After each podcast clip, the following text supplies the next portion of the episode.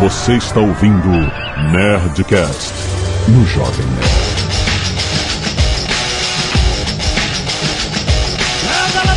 Nerds! Aqui é Alexandre Antônio, Jovem Nerd, eu preferi estar velejando. Eu sou o Jurandir Filho, ready for action. Eu sou o Easy Nobre e o Jurandir Filho roubou a minha frase. ah, não. eu sou Evandro de Freitas e pela primeira vez no Cast de Games o Azaghal não tá sozinho. Eu sou Bruno Carvalho e estratégia vem do grego. Estratégia em latim. Parece. Estra...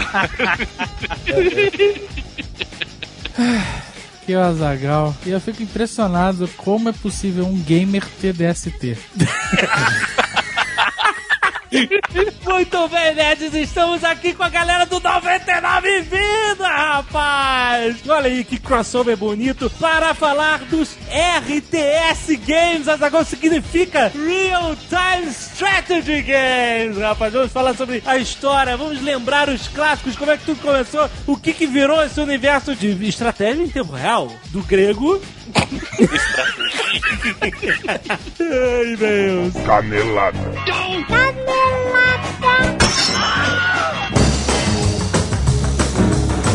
Muito bem, Zagal, vamos para mais uma semana de e-mails e caneladas Nerdcast. Vamos. E essa semana, Zagal, estamos de novo com os nossos queridos amigos da editora Planeta de Agostini. Olha aí. Dessa vez para anunciar a sensacional coleção Xadrez Star Wars, Azaghal. Cara, genial. Eu Cara... acho muito maneiro esses xadrezes.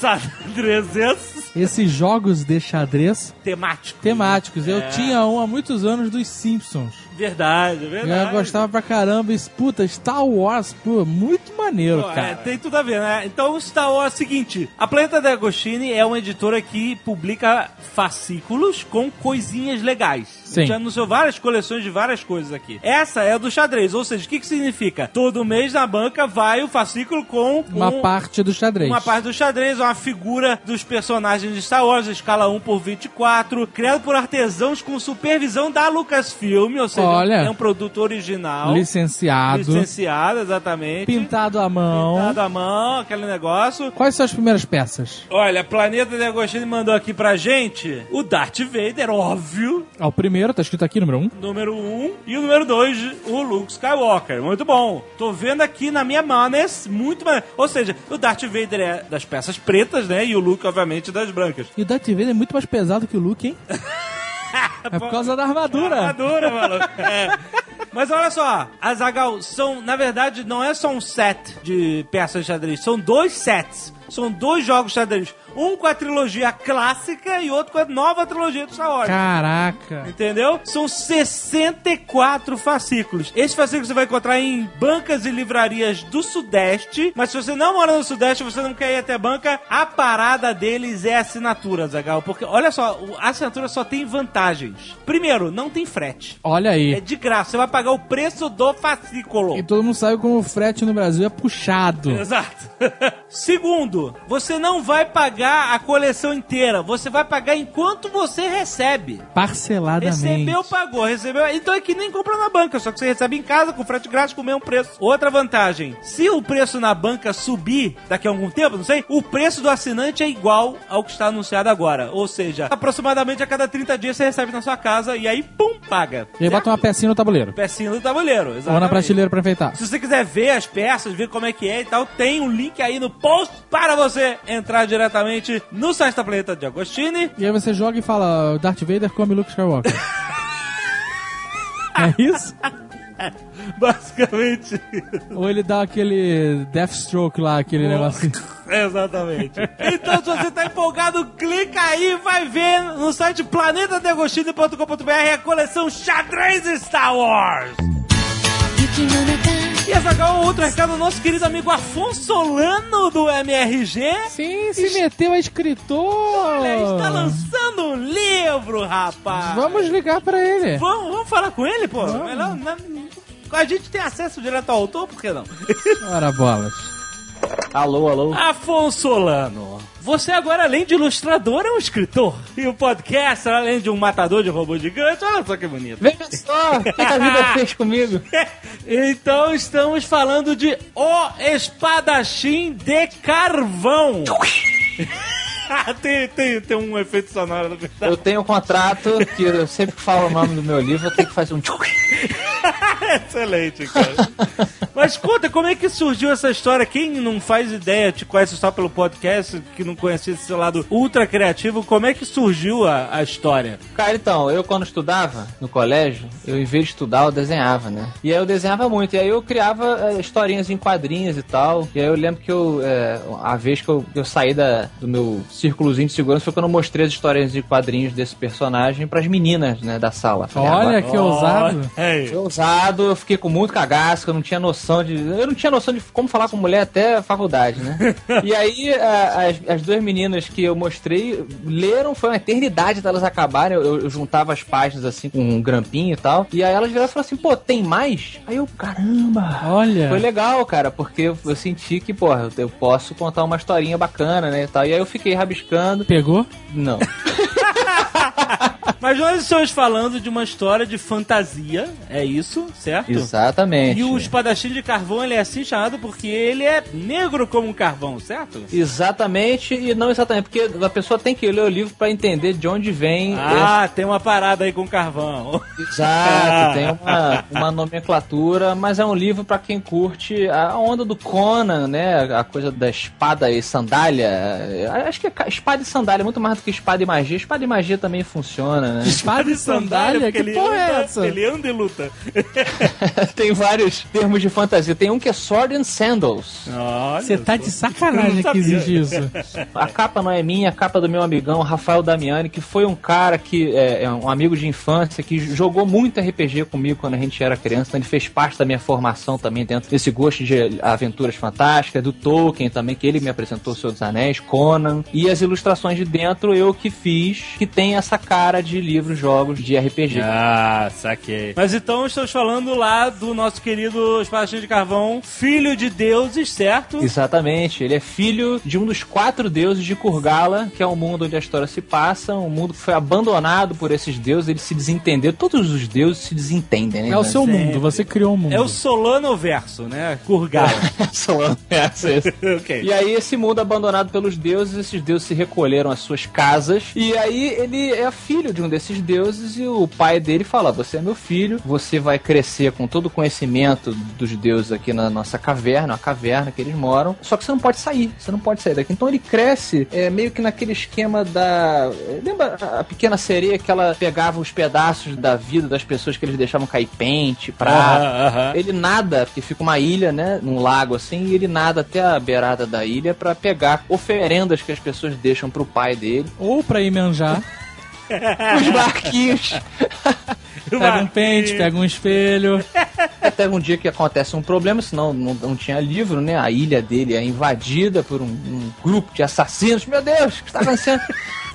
E aí, e aí ele é obrigado a fugir pela vida dele, confuso, né? Eu sou um deus e o pessoal tá atrás de mim e tal. E aí, ao mesmo tempo que ele é um cara muito inteligente, muito culto e muito experiente, ele tem um- uma técnica de combate que é exótica, que a pessoa tem que descobrir lendo o livro, né? Que são os círculos. Mas ao mesmo tempo ele é um cara muito inocente. Ah, Tudo que ele conhece da vida é através de livros muito velhos e dessas coisas que as pessoas deixavam na beira da água. Então é uma aventura fantástica nesses termos aí. Ele conhecendo um novo mundo, é isso. Exatamente, Olha exatamente. aí. E tem um lance que ele, dentro da caverna dele, ele lê livros de fantasia. Ele acha que o mundo é mais ou menos como aqueles livros de aventura fantástica que ele lê dentro da própria caverna, entende? Tem várias metáforas aí que eu espero que o pessoal curta. É uma história feita com muito cuidado, muito carinho, muitos desenhos bacanas, muito combate. Como é que é o nome dele? É Adapak. Adapak, exatamente. Adapak. E ele é badass. Ele é um badass motherfucker, mano. Ah, excelente. Muito bom. Que nem o Liam Neeson ensina pro Batman, né? I can teach you how to defeat 100%. Mas ao mesmo tempo ele, ele é bobo. Então alguém pode chegar e enganar ele, roubar ele de uma Sei maneira. que, puta. Ele é o naif motherfucker. Naive, motherfucker. É isso. Ele é um naif, mano. Excelente termo. Vou botar na capa, ô, legal. Naif. Azaghal. O espadachim de carvão de Afonso Solano. Tem livrarias, tem todo lugar, as pessoas encontram, Afonso? E todas as livrarias de Kurgala Olha aí. e no link do Submarino aqui no Jovem Nerd também. Excelente, então clique aí, muito obrigado. Dê a comissão para o Jovem Nerd pagar esse jabá. Olha aí. muito bom, cara. Não perca. Eu quero ver se vai mandar ou não vai mandar. Você não mandou ainda. Olha que absurdo. Mandarei cópias para toda a família. Olha aí, muito bom. Atenção que quem comprar no link aqui do Jovem Nerd, cada livro vem com um cheirinho de churrasco personalizado. E se você não quiser ouvir os recados e e-mails sobre o último Nerdcast, você pode pular para 29 minutos e 40, Lolo. muitos e-mails, Azagal, pessoas assustadas com o timing do Nerdcast O Nerdcast ele nunca erra. sobre a Coreia. Ele é preciso. E aí estamos aí, estamos no aguardo, né? A Coreia do Norte tá brincando de Guerra dos Tronos. Cara, espetacular. A descoberta da semana foi o Instagram oficial da Coreia do Norte. Que excelente. Eles publicam fotos dos soldados e, e com textos em inglês para falar para o mundo que seus soldados estão preparados para a guerra. Tem um link aí que o Mal Roboto vai botar para vocês darem uma olhada e assinarem. É muito divertido. Mas é isso, estamos em alerta. Sim, e não podemos fazer nada. Não podemos fazer nada, é verdade. Encontros Skynet Azagal saiu Encontros Skynet Revolution em Goiânia. Goiânia, Goiás. Goiás, muito bom. Não saiu, eles estão marcando, né? Então a galera de Goiânia pode marcar. Cozinha dos Nerds, temos aí vários pratos de nossos nerds que quando você fizer alguma receita do Tucano, tire fotos, filme e mande aqui pra gente. Isso, De- publique na Sky Nerd e compartilhe com a galera. Destaque pro Lucas Vinícius que fez o bolo de aniversário Jovem Nerd, rapaz. Tá muito maneiro, olha aí. Olha só. Aquele bolo no formato A4, mas ficou maneiro, Pô, cara. 25 anos, parabéns, saiu da zona de perigo.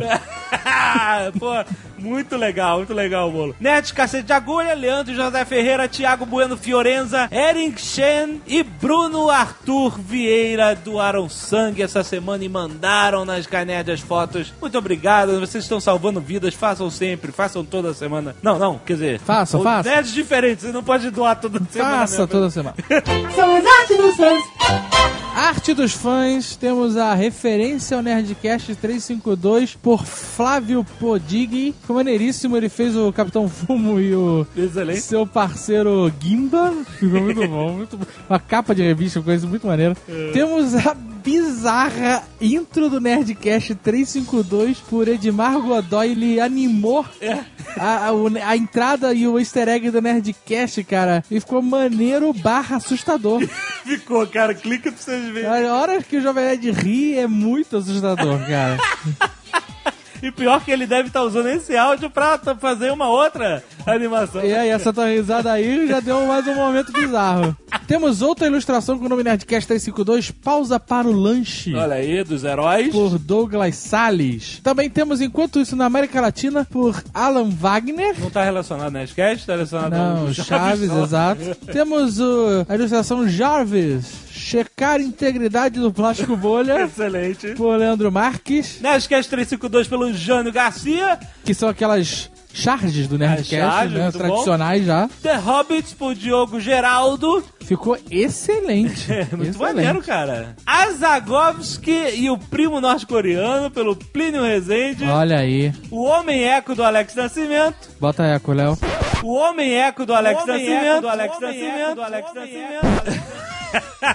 Magneto e seus problemas e outro desenho A Fraqueza do Carcaju por Jean Rodrigo, também do Nerdcast 352. O Slave Roboto e o Amigo Imaginário, aquelas fichas do Matheus Barbosa que ele tá fazendo. né? Jovem Nerd Ômega. Hot Dog Zika 2.0 por Iago Tales. E pra fechar, chame o Bruce Willis. E, beleza. Por Caio Spinelli. Mandem sempre suas artes que nós curtimos pra caramba. Contos Escanéis, catálogo literário também atualizado pelo Weber Dantas. O cara tomou isso como uma missão. É a missão dele na parada, cara. Muito Parabéns. bom, Muito bom. Temos alguns contos sorteados a esmo, como O Além, por Igor Moreto. RN Nuzlocke LG, Por- Esse que você escolheu pra ler. por Matheus Forne. Aham. E Sentimentos, olha, Ó, sentimento. por Carlos The Darkness. Nó, excelente. Muito bom. Vários vídeos enviados em relação a várias coisas dos últimos Coreia, Coreia. Coreia, tudo vai dar merda e tal.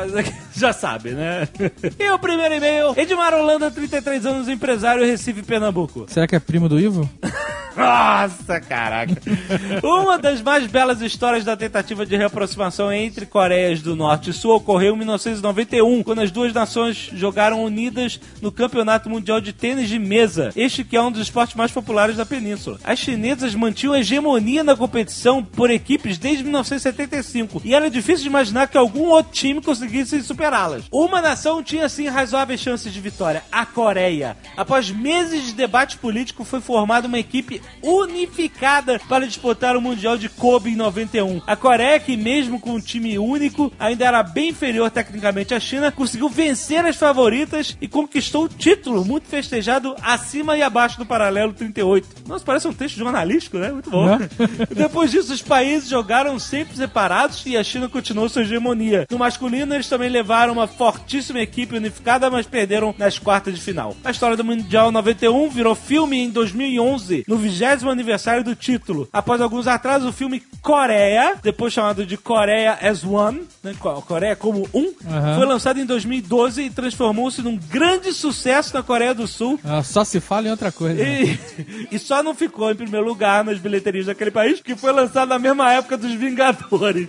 Caraca, tem um link desse filme interessantíssimo. Mas, cara, é uma história de união de Eu povos sei. que estão separados É, por uma DMZ e 3 milhões de minas. tá aqui na minha, minha lista.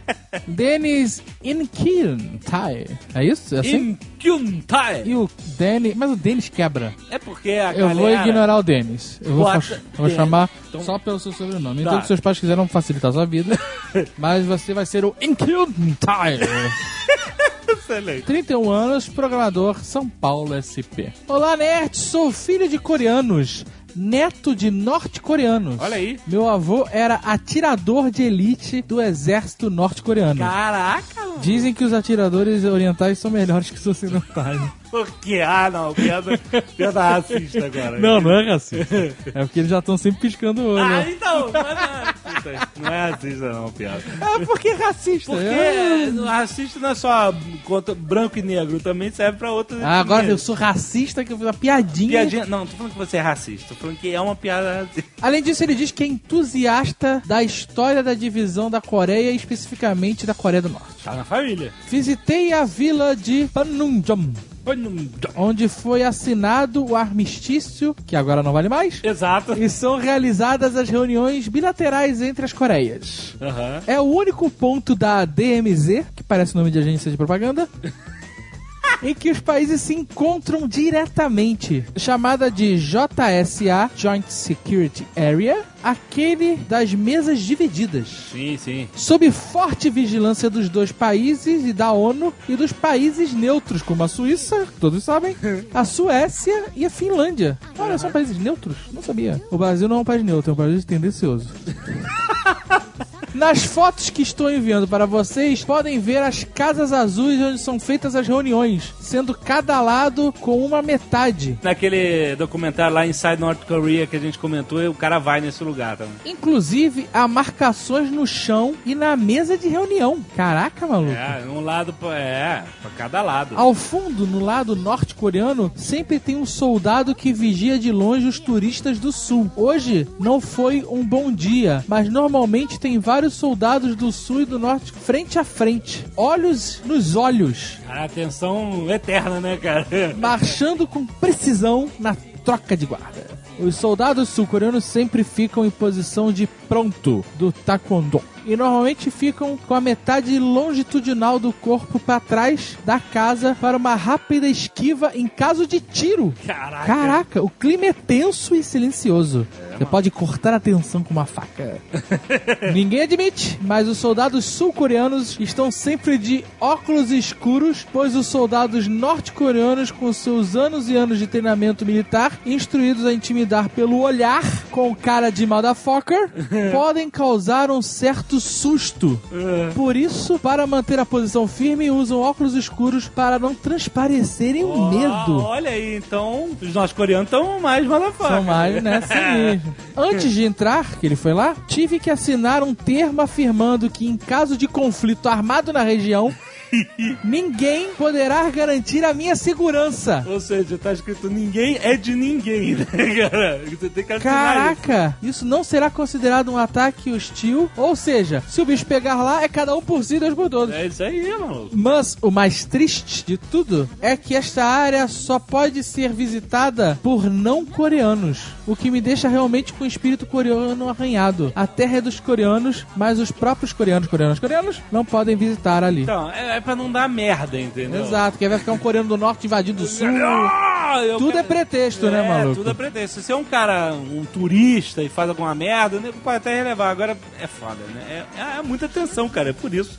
Caraca, que situação. É Ele bateu situação foto com um guardinha de óculos escuros. É, é, com o sul-coreano tá tranquilo. Caraca, cara. Sinistro. Imagina as reuniões aí, mano. Olha a divisão do chão. Tem uma divisão no chão. De um aí. lado o chão é de brita, do outro lado de terra. É, isso aí. aí E o corpo deles realmente, metade, né? Metade pra. Meio de flambíchula. É, pra, pra fugir dos, dos tiros, maluco. Caraca, que maluco, cara.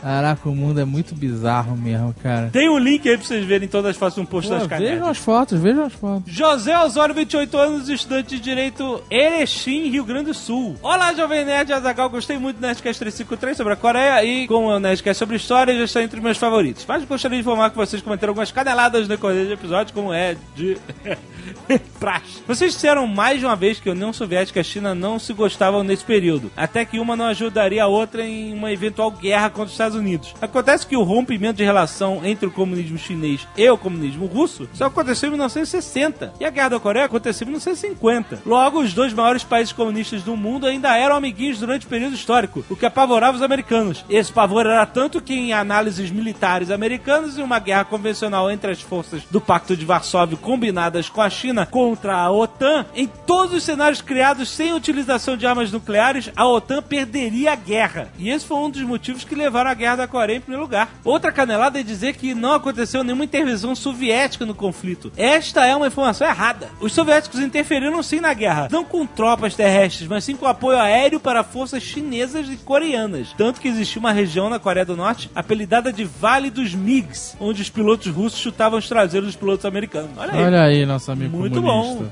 Elisa Kwon. Eu só leio o nome de orientais. sim, sim. Como seu nome é Elisa, eu vou chamar você só de Kwon. No Lost, o Jin era Kwon, não era? Era Jin Kwon. Kwon.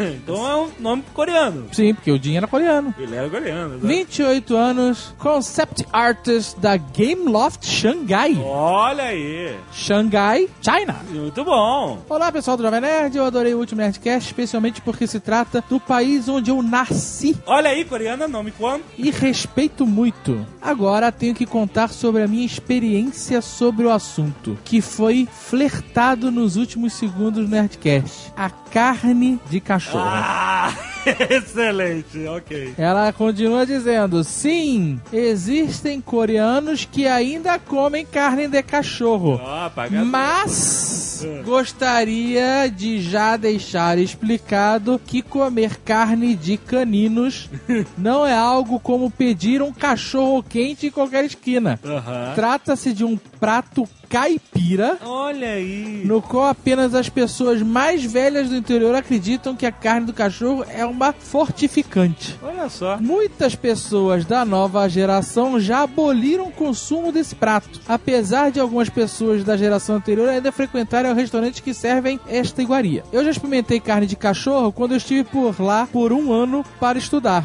E apesar de ter comido a carne de cachorro, cachorro, cachorro, o que me chocou foi a salsicha, não brincadeira. O que me chocou foi outra coisa. Foi perceber que eu já havia experimentado isso no Brasil. What? Onde? Para quem está curioso sobre o sabor, saiba que a carne tem cachorro não tem nenhum gosto muito específico, porque o prato é um ensopado cheio de ervas e pimentas, tornando bem difícil distinguir algum sabor. Mas a carne tem uma textura muito semelhante à de carne de cordeiro. Espero não estar estragando a festa de quem adora carne de cordeiro. É só imaginar que você tá comendo carne de cachorro, pronto. Exato, é só não imaginar um cachorro fofinho, né? Ai, caraca. Pô, a gente comeu coelho, coelho é fofinho, cara. Por que, que a gente não. Eu comeria carne de cachorro, não do meu cachorro, mas de outros cachorros. Eu comeria. carne comeria? é carne. Comeria Não. carne de cavalo também, não tem problema com isso não. Ah, isso tá nos hambúrgueres pelo mundo, né, cara? Exato. A gente comeu carne de minhoca a vida inteira.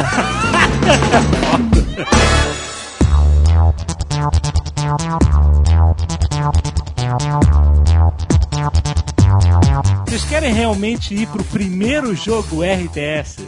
É, rapidão, antes de continuar, eu vou gravar algumas inserções que vocês colocam. Beleza? Vírgula sonora. Aham. Hum. Caraca. Legal, interessante. Ah, tá bom, até parece. Mas assim, é engraçado que não tem uma inauguração do gênero. Assim, nunca assim, ah, pum, apareceu do nada, o cara inventou tudo, né? A coisa vai sempre Não. mudando, um vai trabalhando em cima do que o outro fez e tal. Então, o primeiro jogo que muitas pessoas reconhecem como assim o pai dos jogos de estratégia em tempo real era um jogo de Intellivision que se chamava Utopia. Você tinha duas ilhas, você só podia jogar contra outro jogador, não tinha a inteligência artificial para você jogar contra a máquina. Então cada jogador tinha controlava uma ilha, você tinha que coletar recursos e você mandava uns barquinhos para ficar se batendo. Então esse não era bem o que a gente compreende hoje como jogo de estratégia em tempo real, mas foi o primeiro que tinha esses elementos de você coletar recursos para você mandar os bonequinhos lá se baterem no meio do mapa. Então, na verdade, o Utopia, ele não é um jogo de RTS, porque na verdade ele acontece por turnos, né? Isso, exatamente, era o que eu ia complementar. Ah, porra, então não é, caraca. É. Calma, mas aí Nada, que come... não tem nada a ver. Então fala assim, não, Civilization também é. Não é, pô. Não, mas eles deixam ver muito depois, Alexandre. Então a gente não pode falar como o pai da parada. Eu não falei que esse foi o primeiro RTS, eu falei que esse é o primeiro jogo que meio que deu origem a esse estilo, esse gênero. Você tá falando dessa mecânica de coletar recursos, é isso? Exatamente, o jogo, na verdade, como o Bruno falou, ele é em turn-based, ele é em, em- em turnos. E, inclusive, era bom até talvez esclarecer isso, porque eu já vi muita gente confusa. Tem gente que aponta, como você falou, Civilization como um jogo de estratégia em tempo real, que não é. O jogo de estratégia em tempo real é o jogo em que os dois participantes estão fazendo suas jogadas ao mesmo tempo. Easy, e pra quem não sabe nem o que é RTS, bicho, o cara tá, chegou agora, tá ouvindo aí, que- sim, é o pai do RTS, mas o que diabos é RTS? Eu já expliquei, eu já expliquei. Se você fizer sexo sem preservativo. DST, seu animal. Sem proteção. Mas então, a gente tá falando de jogos como, por exemplo, acho que um que a gente pode mencionar aqui que virou por muito tempo, pelo menos no começo lá dos anos 90, era o expoente desse gênero, era o Warcraft 2. Não, não, não! Tá maluco, cara? Não, eu não vou, eu não tô entrando direto no Warcraft. Ou ele vai lá no- na origem que não existe, na cabeça dele, ou ele quer viajar no tempo. Cara, eu não tô pulando tudo que vem antes, calma, eu tô falando que o Warcraft 2, vocês não estão me ouvindo. O jogo de Lá advento nasceu 90, com o Mario, é esse? Quando você. Quando você pensava em jogo de estratégia em tempo real naquela época, que foi a época em que começou a realmente a- o, o gênero meio que tomou raiz, o pessoal pensava em Warcraft 2. Mas claro que não foi o primeiro que popularizou o gênero. Eu tô falando de um dos maiores expoentes da época, entendeu? Tudo. Então, ó, pra falar a verdade, assim, pra pessoa que não entende, vamos falar, pro leigo, é muito simples ele definir o que que é o RTS, né, que é o Real Time Strategy, e o TBS, que é o Turn-Based Strategy. O TBS é uma partida de xadrez. Você monta a sua estratégia e cada um joga na sua vez. Ah, esse eu já joguei. Xadrez. Não, o joguinho, joguinho de estratégia. Azagal, xadrez é um jogo de estratégia em. Em turnos. Não, também. aquele, ó, Hero, Hero Academy. É isso? Hero Academy, é Hero isso aí, Academy do é. iPhone. Ele é aquele Uniwar também. Uniwar, joguei Aí, muito. pronto. Me identifiquei, me identifiquei. Achamos o ponto de referência pra Azagal. Mas só que o New War, ah, Azagal, é um jogo em turnos. Você faz a sua jogada, você passa pro próximo, e aí o próximo vai lá, faz a dele, e fica essa, essa troca. Você faz a sua Isso. jogada, o cara faz a dele. Esse é o em turnos. O TBS. O jogo de estratégia real, a gente tá fazendo as coisas ao mesmo tempo, entendeu? Entendi. Exatamente. E o, e o relógio, o relógio tá passando. O relógio, tu ficar parado, meu irmão, tu tá papando mosca, entendeu? Enquanto o outro tá se mexendo. Easy, um jogo de futebol, tipo um FIFA, ele pode ser um RTS, não? Estratégia, tempo real. Ready to work. Nós temos que falar de Dune 2. Esse é o expoente. Objection. Ó, Alexandre, só pra situar aí o pessoal, o Bruno é o nosso Blue Hand, tá? Dos games, então. Não, longe disso. Que isso? Não tô falando que é o primeiro também, tô falando que é o expoente. É tipo um Blue Hand que não vai salvar sua vida, é isso? Exatamente. Exatamente. O que acontece, vou generalizar agora, todo PC gamer, ele coloca a origem do RTS moderno, vamos dizer assim, no Dune 2, certo? Aham. Só que tem um jogo que foi a inspiração pro Dune 2 que é muito injustiçado, porque ele não Sony. foi um jogo de PC. É o Uni. Aí veio o Dune. Uni, é, Uni. A continuação é NT, né? É. Mas é um jogo pra Mega Drive que saiu em 89, Tinha que ser. que é o Herzog Zwei, que esse nome é alemão. Olha. Ele saiu três anos antes do Dune. O próprio pessoal da Virgin alegou ter usado esse jogo como base pra fazer o Dune. Zwei é dois em alemão e Herzog é Duque em alemão. Caralho. O jogo seria Duke 2. Você só troca o K pelo N, Dune 2. Isso é uma coincidência daquelas que nem daquela porra do Abraham Lincoln com o John Kennedy, né? Aqueles números. Porque uh, não foi por causa do nome Duke 2 ou qualquer coisa que o Dune virou Dune 2. Eles já estavam desenvolvendo um jogo que era um adventure baseado no filme, que eles tinham adquirido a licença. Exato, rapidão, nós estamos falando de Duna mesmo, de Frank Herbert. Isso, exatamente, da obra literária do, do Frank Da Herbert. obra literária do deserto, do, do, dos vermes, daquela coisa toda, As né? casas e tal. As Isso. facções, inclusive, são as facções das casas de Dune e tal. Pois é. Exato, tem até um Nerdcast sobre isso, procure aí. Mas. Interessantíssimo, inclusive.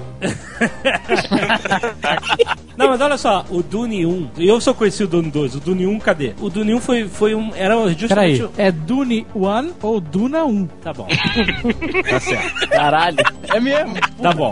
O Dune, o primeiro jogo, ele foi lançado pela Cry Interactive e ele era uma aventura, um adventure. Isso. Ao mesmo tempo, a Westwood lançou o Dune 2. Os caras fizeram o jogo ao mesmo tempo, não era uma continuação. Era dois estúdios diferentes fazendo jogos da mesma licença, não sei como. Jovem Nerd, eles estavam trabalhando pra Virgin. Os dois estúdios estavam trabalhando Ah, pra Virgin. bom. Ah, entendi. Então, mas calma, sabe o que aconteceu? A Cryon, eles ficaram enviando as remessas de jogo, só que eles demoravam muito pra atualizar o projeto. Então, em um dado momento, a Virgin acreditou que eles tinham simplesmente parado com o jogo. Tinha terminado, eles iam acabar o jogo e ia ser cancelado. E eles começaram a fazer o trabalho junto com um outro estúdio no Dune. Seria só, o nome do jogo seria só Dune também. Ah, que tá. foi o RTS. Só que o que, que aconteceu? Um belo dia o pessoal da Cryon chegou aqui, ó, tá aqui o seu jogo pronto, o Adventure, Dune, o primeiro. Aí o cara bateu Ai. o telefone pro outro estúdio e falou: Ó, o de vocês vai ser o 2. Exatamente. Ah, tá É explicado. Resolvido, tá resolvido. Aí o jogo do RTS acabou virando o Dune 2. E eu joguei muito, cara. Eu lembro de instalando em, sei lá, quantos disquetes, 5, 6 disquetes, cara, colocando um depois do outro e tal. CD Dune 2, sabe? Dune 2.0. Aquela coisa, tá jogando DOS, cara, foi. E na época foi muito marcante pra mim, porque é, praticamente o mundo não conhecia esse tipo de estratégia, né? E o Dune 2. o Duna 2, ele já trazia todos esses elementos que são básicos, que fazem o RTS, né? Que é você construir estrutura, que é você recolher recursos, usar o recurso economicamente para construir unidades, construir estruturas que constroem unidades, entendeu? Cara, era realmente a base sólida do RTS. Já tava toda lá no, no Duna e era bem maneiro. O tema do Frank Herbert, Duna, funcionou muito bem no gênero, porque você tinha as casas do livro, né? Eram as facções das três facções. Eram as facções. Você tinha os Harkonnen, você tinha os Atreides e tinha uma outra facção que eles inventaram pro jogo, os Zordos, que não tem no livro, não tem no... É interessante porque esse jogo, ele tem uma apresentação que você, caraca, esse jogo deve ser foda. E a apresentação, tipo assim, ela enaltece o jogo de uma forma tão absurda e quando chega no jogo, era como o jogo do Atari. Lembra das capinhas dos jogos do Atari? que tipo, parecia Indiana Jones. Aí quando tu ia jogar, caraca, o jogo Indiana, Indiana Jones, aí pegava, era um jogo É, toscão, toscão. três cores e. A mulher que fazia a narração, Alexandre, lembra? Aí, foda. Eu lembro até hoje, gravado na minha mente. Fala Dune, the beauty of a dynasty, Não, mas- né? The planet is Arrakis, also known as Dune. Eu lembro até hoje, mano. Dune. The building of a dynasty. The planet Arrakis. E aí era maneiro porque, como eu tava falando, ele se encaixava muito bem no tema. Porque, porra, em Duna, né, toda a economia do universo é, funciona em torno da especiaria. E aí você tinha que ir lá, fazer um harvester lá e ficar catando lá a especiaria na areia. E aí você tinha também o perigo dos vermes do deserto, os vermes gigantes que podiam comer as suas unidades que estavam dando mole na areia, né? Você tinha que jogar. A mulher falava, né? Warning, worm site. E aí você tinha que, puta que pariu, fudeu, pega todos os seus coletores e, e- e manda eles pra pedra, entendeu? Sai fora. E era muito maneiro que tinha essa tensão toda. Eu nem conhecia Duna, o livro, o filme, nada. E eu já achava foda, já achava que parecia que tinham feito isso pro videogame. Não, era uma adaptação perfeita do tema. Quando você finalmente viu o filme, tua cabeça deve ter explodido, né? Explodiu pra caralho. Eu disse, como assim existe um livro e um filme? O filme eu só vi depois do livro, na verdade. Eu conheci primeiro o livro e eu pirei, cara. E aí eu falei, caraca, esse livro é um clássico de ficção científica. Me- apre- a galera me apresentando o livro, né? Foi o Carlos Volta. Porra, tem que ler e tal, não sei o que. Eu, caraca, minha cabeça explodiu muito foda. E aí eu li, devorei o livro, que me achei muito foda e tal. E o jogo funcionou muito bem. Aí, ó, veio um, um gravado do Azaghal. Ready to work. Vocês sabem qual foi a maior contribuição do Dune 2 pro gênero todo, do gênero moderno de RTS? É. É o sistema de controle, que foi o primeiro jogo de RTS a implementar o controle por mouse. Ah, sim. É uma coisa que hoje é tão comum para as pessoas que jogam RTS no computador, e até então você não tinha um controle, um sistema de controle de RTS por mouse. De você selecionar os soldados e levar todo mundo, assim, essa parada? Tanto a movimentação de tela quanto seleção de unidades, tudo, foi a primeira vez que você teve um controle absoluto pelo mouse. Ô, Alexandre, você chegou a jogar o Dune 2000? Joguei o Dune 2000 e depois o Emperor Battle for Dune, que foi lançado depois do Dune. Dune 2000 é de 98, se não me engano. Ah, 98, exatamente. Mas assim, eles nunca fizeram o sucesso que o Dune 2 Não, fez. foi realmente o Dune 2, ou Dune 2, como o Azagal exigiu. Ele realmente ficou marcado como, eh, assim, o pai dos RTS mesmo. Como a gente pensa, nos primeiros a gente pensa realmente em Dune 2. O Dune 2000, que, pô, eles melhoraram muitas coisas, primeiro começando pelos gráficos e tal, não teve o mesmo impacto. Não teve porque ele, na verdade, quando lançaram Dune 2000, o gênero já estava muito bem estabelecido e muito bem explorado por N estúdios, né? Você tinha a Blizzard já, você tinha a própria Westwood competindo com Command and Conquer e tal. E essa atualização do Dune foi simplesmente assim, olha, pega toda a mecânica que esses caras evoluíram durante esses anos e coloca a capa de Dune. Um skin, pode que não, eles pegaram o Command Conquer e jogaram skin de Dune por Então cima. não teve nada de novo, nada assim, era mais do mesmo, sabe? Não foi a mesma coisa, mas o Dune 2 ele realmente permanece como esse que rompeu a barreira do anonimato, do desconhecimento. O Alexandre é o famoso divisor de água. Divisor de águas. Divisor de águas. Divisor de areias, né, cara? Olha, caralho.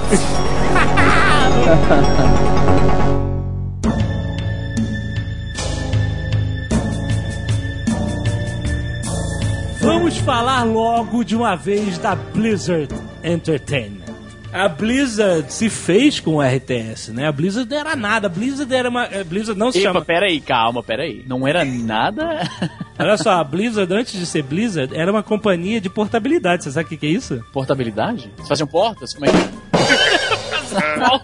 Era uma empresa especializada em fazer softwares funcionarem em, em múltiplas plataformas, sabe? Ah, plataformas diferentes e tal. Esse era o trabalho deles. Eu vou pegar o teu software e vou entender como fazer ele funcionar em diversas plataformas. E começou a fazer isso muito pra videogame, né? Começou a prestar esse serviço. E em 93 é que eles começaram a fazer os jogos próprios. Pô, os caras fizeram Battle Chess, cara. Você não lembra do Battle Chess? Lembro, Battle Chess. Porra. 92. Eles criaram. Você vai falar que eles deram nada, né, cara? Porra. Não, amigo. cara, mas calma.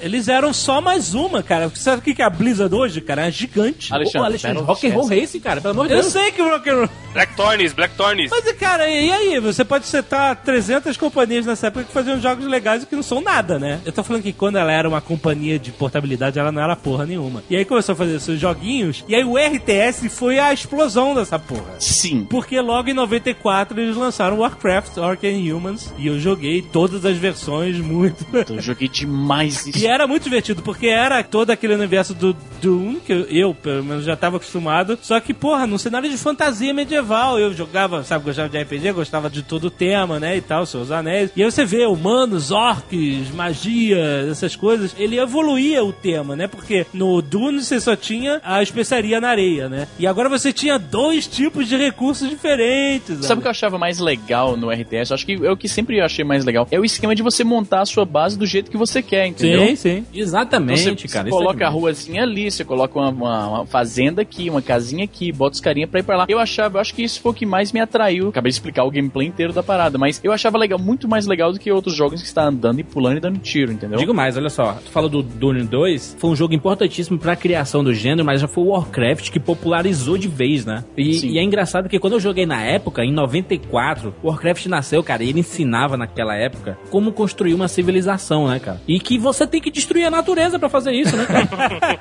O progresso só vem com destruição, né, mano? Os dois não podem coexistir, cara. Ou Ou, existe o, o progresso ou existe a natureza, sabe? E ele te obrigava, cara, porque a árvore acabava, a mina acabava e te obrigava a explorar e destruir. Então tu só ficava satisfeito com o teu exército gigante quando tu destruía o mapa inteiro, cara.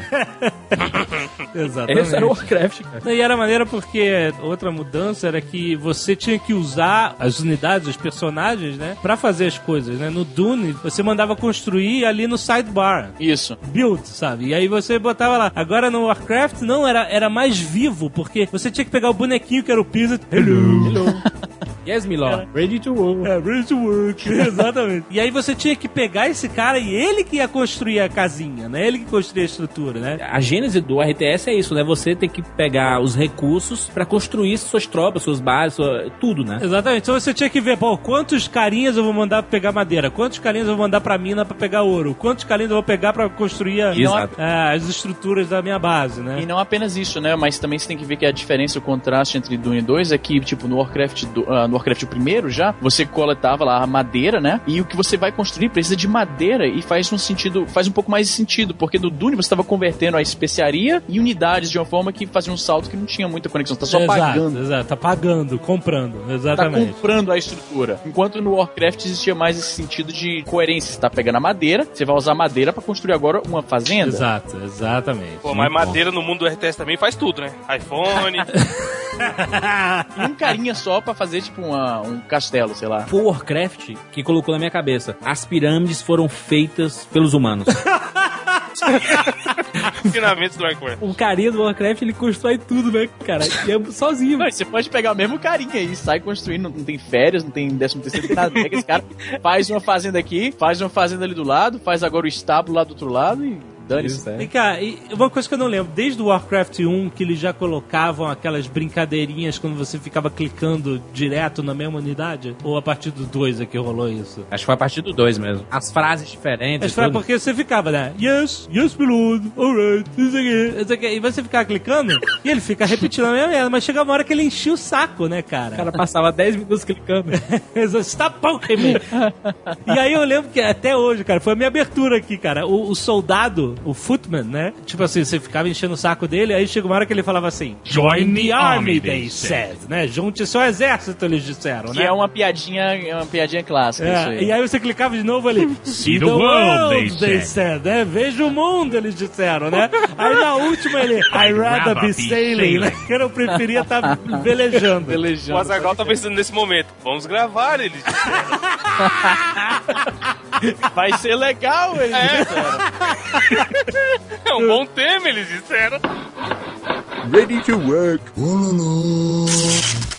Eu acredito é que o Warcraft 3 é que mudou a história toda, sabe? Porque ele te deu um realismo nunca visto antes, cara. Warcraft 3 pra mim é o meu jogo favorito da franquia Warcraft. Eu joguei muito pouco Warcraft 3, cara, vou te falar a verdade. Mas o Warcraft 3, ele trouxe, primeiro, as, unidades já em 3D pela primeira vez, né? Pô, a introdução, a introdução é uma parada A introdução da Blizzard, né, cara? Puta. Sim, que todas. Sempre mandou bem pra caralho. E ela trouxe elementos de RPG, você tinha os heróis que ganhavam experiência, subiam de level, ganhavam poderes novos, né? Tudo isso foi se misturando e fazendo o jogo ficar cada vez mais completo e mais fantástico, né? E você tinha história, cara. Pela primeira vez, a história muito mais bem contada. Desmistificaram a coisa dos orcs serem os vilões, né? Não, estavam sendo influenciados, tinha aquele negócio do caos e tal, né? Tanto que é, é Reign of Chaos, né? Tem a coisa do príncipe Arthas, que vira o vilão tentando desfazer o mal. O arco do Arthas é muito interessante porque ele virou um personagem icônico da franquia. Até no World of Warcraft tem ele, né? cara? É, tem o Lich King, né, cara? É ele. O final do Arthas, que ele invade lá e o, o rei chega, meu filho, você voltou, e ele tá com a cara de psicopata maluco, ele mata o rei e assume o trono. Aquilo dali era uma coisa que a gente não tinha visto nos RTS, em questão de. Ela é uma história completa, ela vai se fechando, vai se fechando até o cara que é o, o líder dos humanos, o cara vai pro outro lado, né, bicho? Isso é muito fantástico, eu acho que eu. E num CGI inacreditável. Na época, Inacreditável. e é bem feito até hoje, se você ver, cara. É bem feito até hoje. Até hoje. Esse jogo é de 2002, cara. É foda, tem 10 anos, cara. E é muito, muito legal. E foi no Warcraft 3 que eu criei o lema que eu não, não consigo tirar, que é eu, eu não consigo jogar com orcs, cara. Com a horda, não consigo jogar, cara.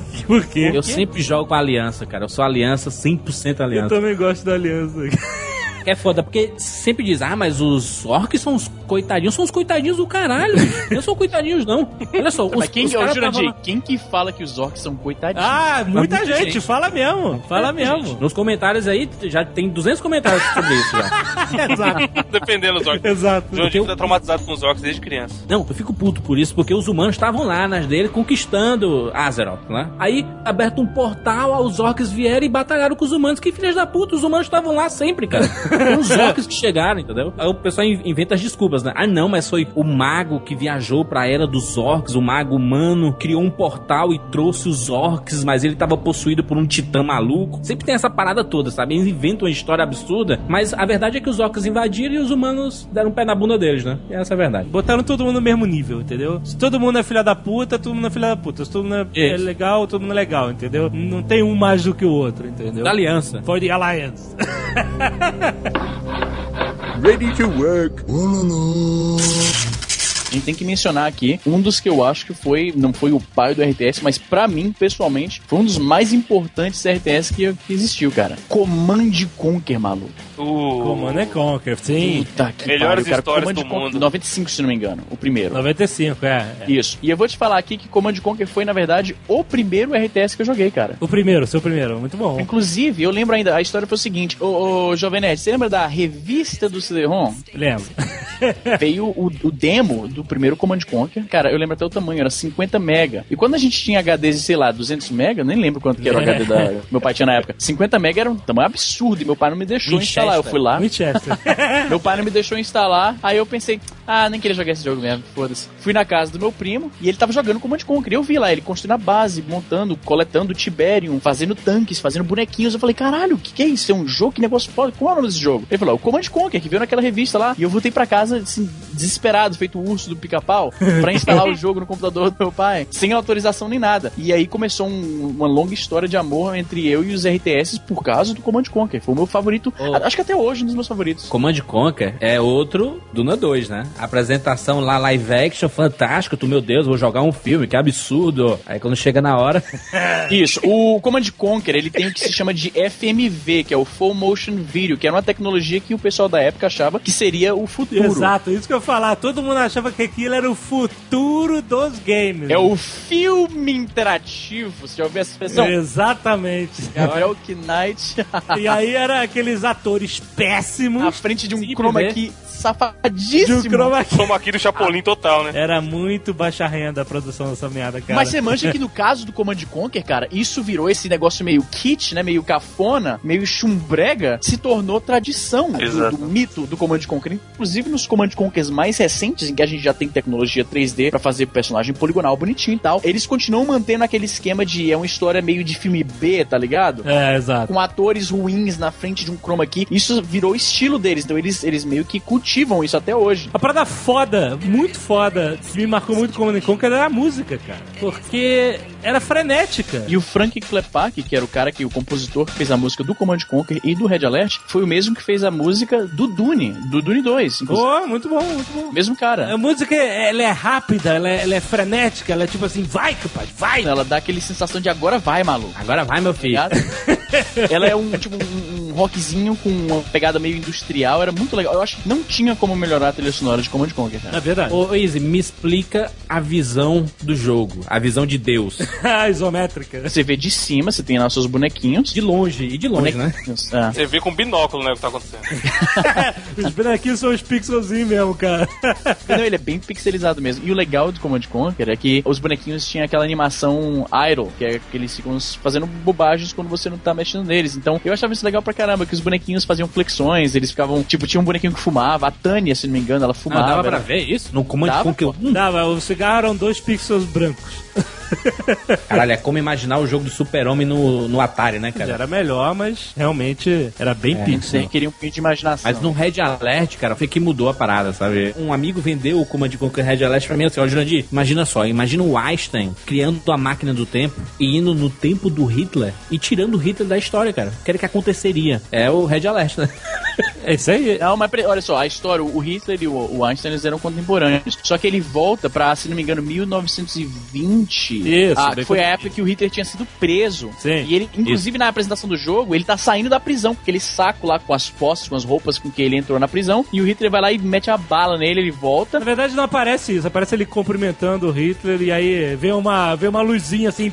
É verdade, não teve bala, eu tava lembrando errado. Ele aperta a mão e aparece o flash e você não sabe o que aconteceu com ele. Aí ele volta e o, o ajudante lá dele falou: E aí, professor, o que que deu? Tá- deu tudo de boa lá? Foi suave na nave? O Einstein tá lá ajeitando o relógio dele, né? Ele tá dando lá corda no relógio dele. Ele falou: Ah, o Hitler, ele até fala com o sotaque meu, sotaque alemão, né? Hitler is out of the way.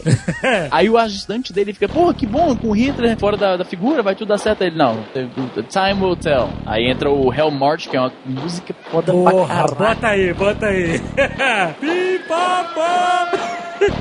Maluco, eu ficava batendo o pé na, na cadeira, cara, agora, bala, bala aqui agora, maluco. Essa música é, é um marco dos videogames, cara. É muito foda. É muito foda mesmo a música do Red Alert. Não, mas aí o que acontece? Quando ele mata o Hitler, não tem a Segunda Guerra, né? Mas o que acontece é que a União Soviética vira a maior potência, né? E invade a Europa Isso. toda e. E o Stalin. Stalin, maluco. O Stalin ó, é o cara, o vilão do jogo e tal. Isso é legal, porque o jogo, a história alternativa do jogo, fala assim que se não fosse o Hitler mantendo o Stalin lá na- no curralzinho dele, seria trocar um, tipo, seis por meia dúzia, entendeu? Ia dar mais ou menos na mesma merda. Ou pior. Pior. Mas aí tem esse conflito que é legal, porque tem um plot twist no final, né? Teoricamente, então, o Red Alert é um jogo que acontece antes, no passado, né? O Command and Conquer era um futuro próximo, né? Aquela coisa, né? Isso. O Tiberium é tipo um cristal alienígena que caiu na Terra e fudeu a Terra toda, e ele é o recurso do jogo, né? Na época do Red Alert era antes disso, não tinha o Tiberium, não tinha, né? No Red Alert? É, não, tinha. não, Não tinha. tinha, Era, né? era ouro e E cristais. cristais, né? Exatamente. E aí, no final do Red Alert, tem um plot twist lá. Você vê que o Kane, que era o inimigo do Nod, né? Que era a facção inimiga do Command and Conquer, ele dá um golpe no Stalin e, vira o cara. Entendeu? Você, caraca, então Command and Conquer é um jogo nesse futuro dessa realidade alternativa. Muito maneiro. Exato. E é foda, assim, pra quem curte ficção científica, viagem no tempo e tal, o jogo já era bastante legal. Ainda tinha essa camada da história intrigante te mantendo. Eu achava muito legal, cara. Command Conquer foi o RTS pra mim, cara. Se eu não me engano, Command and Conquer foi o primeiro RTS que você podia salvar grupos nos seus números do, do, do teclado. Eu acho que você tem Ah, razão. Sei lá, selecionava todos os soldados, aí você dava Ctrl 1 e aí o 1 passava a ser selecionar sempre esse grupo. Que era um grande avanço pra te, te ajudar, né, cara? No primeiro, no primeiro Command Conquer, você podia criar o grupo, mas não existia nenhuma indicação nas unidades que aquele era o grupo. No Red Alert, ao você criar, designar um grupo, aparecia um pequeno númerozinho do lado do, do bonequinho quando você o selecionava. A partir daí, então você criava um grupo com um. Aí se você selecionasse só aquele bonequinho isoladamente, você via aquele um que já te dizia que ele fazia parte de uma formação. Exatamente, muito bom. Uma parada foda também do Command Conquer no multiplayer dele que permitia uma galera pra aquela época, né, cara? Era 4 versus 4. No Red Alert, no- pelo menos. É, no Red Alert. No Red Alert eu joguei muito no curso que eu fiz e a gente jogava seis pessoas na rede assim e, tipo, não tinha nenhum jogo naquela época que tinha isso, pelo menos pra gente. É, quando começaram os jogos em rede, esses eram fantásticos serem jogados em rede, né, cara? Eu e mais dois amigos fazemos lampares. Escolhi a casa de um como base e a gente levava nosso PC e, ligava tudo em rede nas férias, né? Ficava dormindo lá. Não, tinha que primeiro pedir pro pai pra falar, ô pai, dá pra levar o computador na casa do, sei lá, do Paulo?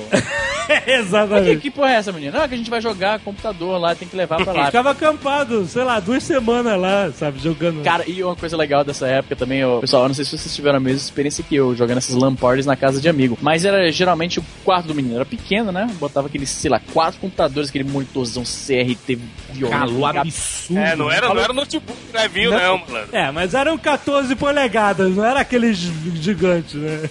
Eu não Três sei, ventiladores ligados. ar completamente parado, porque tá Suvaqueira. Suvaqueira, tá entendendo? Poeira de pente de memória que tá agora voando porque tem um ventilador na frente do gabinete aberto. Era um ambiente tóxico, mano. Era, era mesmo. Nossa, exatamente. Aquele T pesado, assim, com 300 Dobrando, transformadores é. ligados nele. As pontinhas do T, tipo, dobrando, tá ligado? Um Benjamin no outro, né, cara? O nego era tão maldito que começava um chutar a cadeira do outro, tá ligado?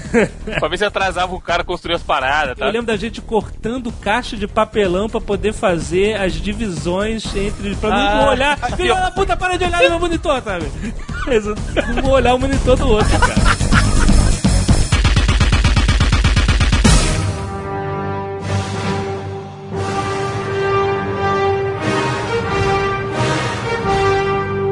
Vocês jogaram o, o jogo do Star Wars de RTS, cara? Na verdade, era o Age of Empires com skin de Star Wars. Exatamente. É isso aí. É isso aí. Eu gostava, eu gostava, mas eu não lembro se eu gostava mais por causa do tema, que me agradava, ou se ele realmente não, não representou grandes novidades. Era mais um skin, né? Mas Alexandre tinha tudo de Star Wars ali, cara. Você construía tudo, os Jedi, os Cara, soldados. eu acho que aquele gráfico não me convenceu nem na época. Então, isso já.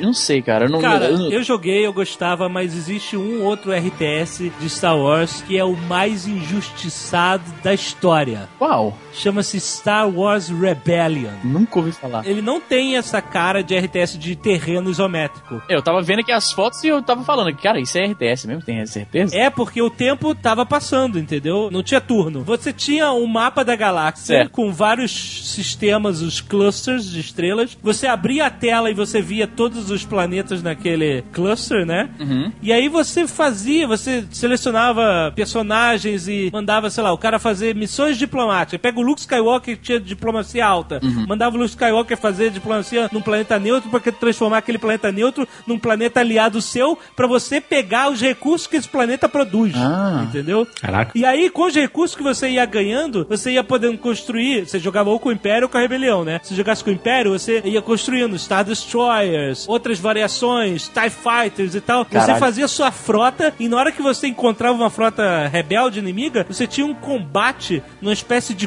cubo 3D, super mal feito com as navezinhas em 3D. E aí você ainda conseguia direcionar suas naves. Essa ataca essa, aquela ataca aquela e tal. E aí quando você voltava pro mapa, tipo, o mapa continuava em real time, porque você mandava, sei lá, o Darth Vader matar um líder rebelde que um espião teu identificou num planeta, sabe? Aí você fazia uma missão de assassination com Darth Vader, ou com Boba Fett, sei lá. E aí você tinha que esperar, assim, daqui a cinco minutos ele vai te dar um report. Ah, a missão foi bem sucedida, mataram o Han Solo, Caralho. sabe? E aí, cara, era foda. Você, como um império, você podia fazer a Estrela da Morte, podia destruir planeta, e você, como rebelião, se você fizesse uma porrada de X-Wing e atacasse, jogasse os X-Wings pra dentro da Estrela da Morte, você tinha uma possibilidade de destruir a Estrela da Morte só com X-Wings. Igual no filme. É igual no filme, cara. Era um jogo inacreditável. Eu joguei isso muito em rede com o Carlos Voltor, cara. E foi o jogo que eu fiquei mais sem vida ever. Assim, tipo, jogar 12, 14 horas seguidas, sabe? Acordar. Ô, Alexandre, não é extremamente frustrante quando você curte um jogo e você quer falar sobre o jogo e, tipo, você é a única pessoa que conhece a porra do jogo? É, eu sou a única pessoa, se você, sei lá, for no GameSpot, eles dão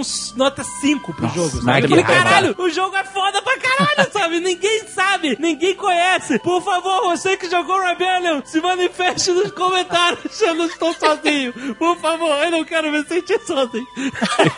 Agora, é- essa interface desse jogo, puta que pariu, hein? Cara, mas eu tô te falando, parece feia. Parece não, é Cá entre feio. nós, né, Jovem Nerd? É feia pra diabo. Porque é o mapa, entendeu? O mapa da galáxia e o mapa de planetinhas. Mas quando você entende a mecânica do coisa, você pira, cara. Você pira foda, entendeu? Alexandre, que nota você daria de 0 a 99 vidas pra ele? Cara, eu não sei se eu tenho fator nostalgia ou falta de parâmetro na época. Imagina. Mas na época, assim, o meu sentimento era esse é o jogo mais foda ever, sabe? Daria 90 vidas, sei lá. 90, 90. Eu não sei se hoje eu teria saco, entendeu? Talvez tivesse que atualizar o jogo. Como eu te falei, talvez seja falta de parâmetro na época, mas eu adorava essa merda, cara. Ready to work. Mas já que a gente falou de Age of Empires, mencionando o Battlegrounds do Star Wars, vamos para Age of Empires, que também marcou muito, né, cara? Agora sim. Agora sim. Agora vocês Agora estão falando da minha série de RTS favorita.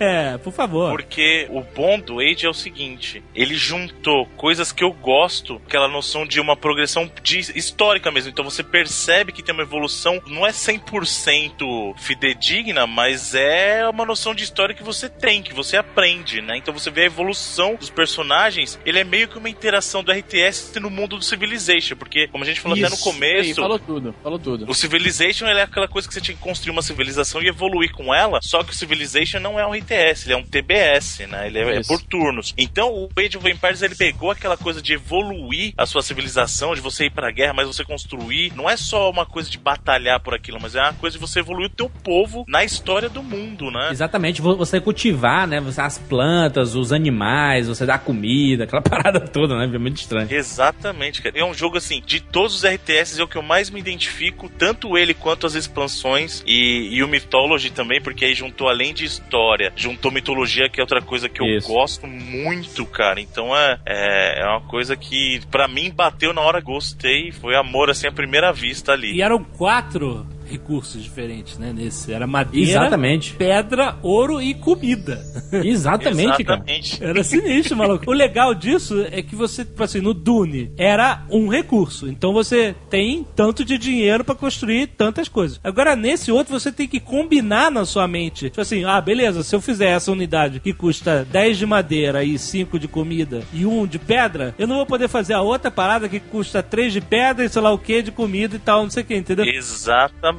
Então você tem que fazer essas combinações. Isso é um exercício mental delicioso no contexto do jogo, né? Você tá tendo que gerenciar como, como que eu vou construir, como que eu vou ganhar a guerra. E o legal é que diferente de tantos jogos que são lineares, né? Esse jogo é totalmente aberto esse tipo de jogo, né? Você que vai decidir. É demais. É, apesar de existirem ordens que são mais eficazes do que outras, você que vai decidir como é que você vai fazer, entendeu? Você vai fazer um batalhão de arqueiros? Você vai botar uma catapulta perto, não sei o quê? Você vai evoluir primeiro antes de atacar ou você vai começar atacando logo quando você tiver poucas unidades? E as possibilidades, né, cara? Porque ele te dava a possibilidade de tu fazer as estruturas, depois ele tinha lá os exércitos terrestres, tinha os, o no mar, você colocava a galera pra pescar, porque era importante ter comida, Yeah. é, você fazia a sua base aérea. As possibilidades eram absurdas, né, cara? Sem falar que a maior de todas, que eu acho que representa mais o Age of Empires, é você colocar tipo 800 soldados pra lutar, cara.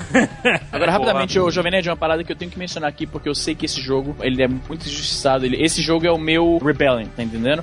Se você gosta dessa ideia de que o jogo, o RTS, ele estabelece uma espécie de corrente de indústria, onde você precisa produzir isso pra depois conseguir desse, dessa primeira unidade, derivar um produto, qualquer uma estrutura que você precisa fazer, você precisa jogar Settlers, cara. Em Settlers tem tipo, sem putaria, tem assim, 50 unidades diferentes. Existe toda uma cadeia de produção. Por exemplo, pra você construir uma casa, você precisa de madeira. Então você tem que cortar árvores, as árvores são levadas pro serralheiro que faz as tábuas, só que você precisa também de martelos. Então você precisa da madeira pro martelo, você precisa do ferro pro martelo. Só que pro ferro você precisa de um mineiro, e o mineiro precisa de Nossa. comida, e pra comida você precisa de plantação. Não, mas não é, é chato legal pra caralho. Você não pode falar mal de seda na minha frente. Não, tô, deve, eu tô imaginando caralho. que é chato, não tô falando mal, Você não. tem que ver. Parece bastante complicado eu descrevendo o jogo, mas ele faz bastante sentido, é bem dinâmico. É tipo ir no dentista arrancar um dente. assim.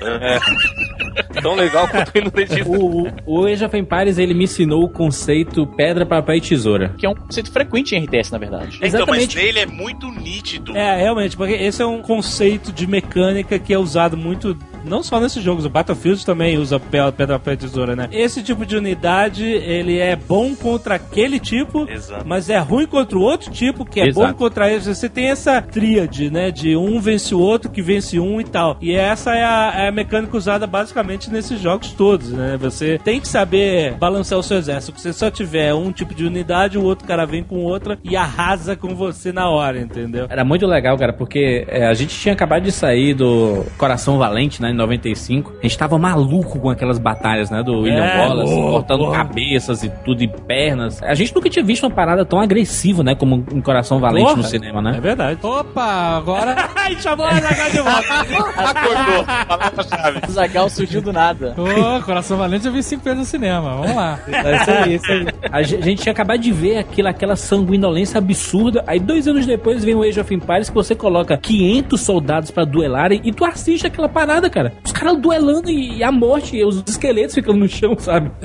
O jogo passa uma sensação de grandiosidade foda também, né, É cara? demais. Em todos os sentidos. Porque só o fato, como o Alexandre falou, que você tem quatro recursos, você tem que saber administrar. Então, pra construir um lugar, pra construir soldados, você precisa de tanto. Pra melhorar suas estruturas, você precisa de tanto. Então, você tem que saber distribuir bem, cara. É, e não só isso, tudo no jogo vai evoluindo conforme você evolui nas eras dos jogos, né? Então, assim, a série do Age of Empires, ele começa num período da civilização humana humana e vai progredindo e nos jogos você nota isso pelo tipo de armamento que você tem, Exato. pelo tipo de estrutura que você tem. E isso que é muito legal. Por isso que eu falei, o que eu gosto nele é que você consegue se relacionar bem com o jogo porque você enxerga aquilo no que você aprendeu de história, da história real, né? Da história da civilização humana mesmo, né? Longe de mim querer criticar StarCraft ou Warcraft, são estilos de jogos diferentes. O que eu estou querendo dizer é que você consegue se identificar mais porque você estudou aquilo na escola. Então você via aquilo no videogame, então isso era legal. Mas é porque antes era mais ficção, né? Mais fantasia, né? Warcraft fantasia e tudo. Esse era como se a gente estivesse vendo a construção da nossa história mesmo, sabe? Mesmo Exato. tendo as, as licenças poéticas absurdas, né? Mas a gente Lógico. vê a construção da parada. Então a gente joga com a galera da, da idade da pedra, entendeu? Eu sempre achei Age of Empires um- uma versão de ação de Civilization, Civilization. né? Pode que eu crer. gostava dos dois, na verdade. Gosto muito de Civilization até hoje. A dinâmica era diferente com Age of Empires, mas era o mesmo tema, né? Você evoluindo pela história da humanidade. Era bem legal. Vocês lembram do Ololô? Cara, aquele mago maluco.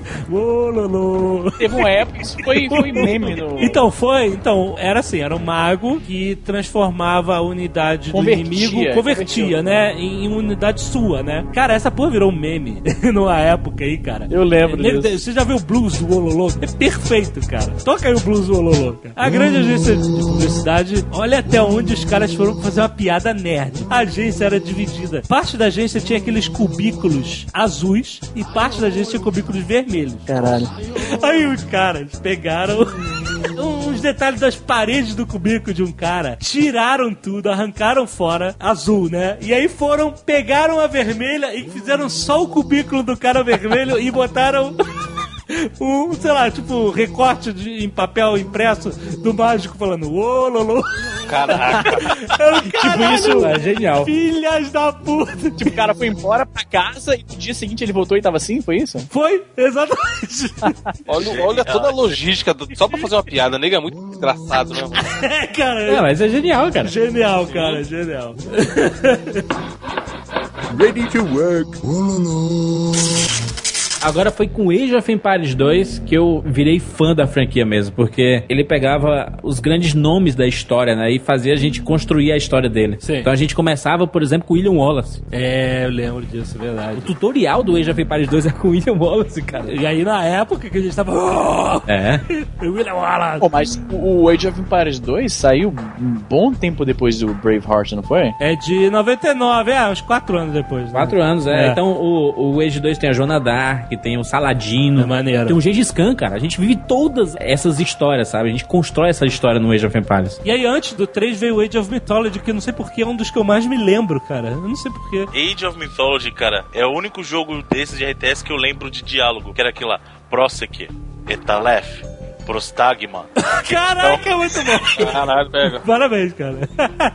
É engraçado porque o Mythology ele focava em mitologias diferentes, né? Não, não era só nos gregos, né? Então Isso. tinha os egípcios e os nórdicos, né, cara? Era uma misturada foda. Era justamente a batalha pela supremacia de uma das mitologias, né? Então você tinha, no primeiro você tinha a mitologia grega, a mitologia egípcia e a mitologia nórdica. E aí você ia passando pelas áreas e defendendo as suas, não é entidades, mas suas deidades. Como é que Divindades.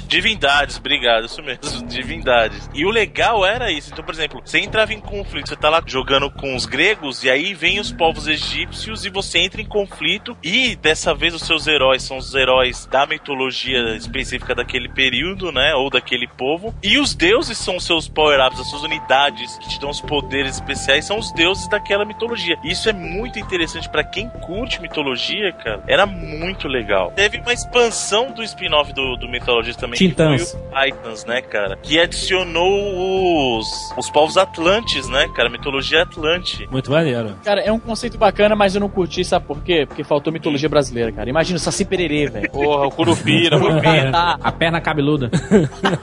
eu acho que a perna cabeluda é mitologia cearense. Nós temos submitologias. Ready to work. Eu vou ser a voz de muitos fãs incompreendidos também aqui, que estão clamando por ouvir sobre Homeworld. Caralho, eu só vi na revista, só vi na revista. Ah, não acredito. Sério, cara? O Homeworld era aquele que tinha uma navezona imensa, naves capitais grandonas, que Isso. funcionavam que nem a motoca do Tron, que deixava o rastro atrás. É isso aí. Pode crer. Ele foi um RTS de espaço, que era uma novidade. Você não tinha só ah, as dimensões X e Y, você tinha o Z agora. você podia subir, né, cara? Por favor, esse nobre, a pronúncia certa de Homeworld. Homeworld. Oh, isso, muito bom. Eu tenho uma invejinha do seu, do, sabe, da sua falta de sotaque. A gente fala é Word mesmo, Microsoft Word. É o Old, né? O Old.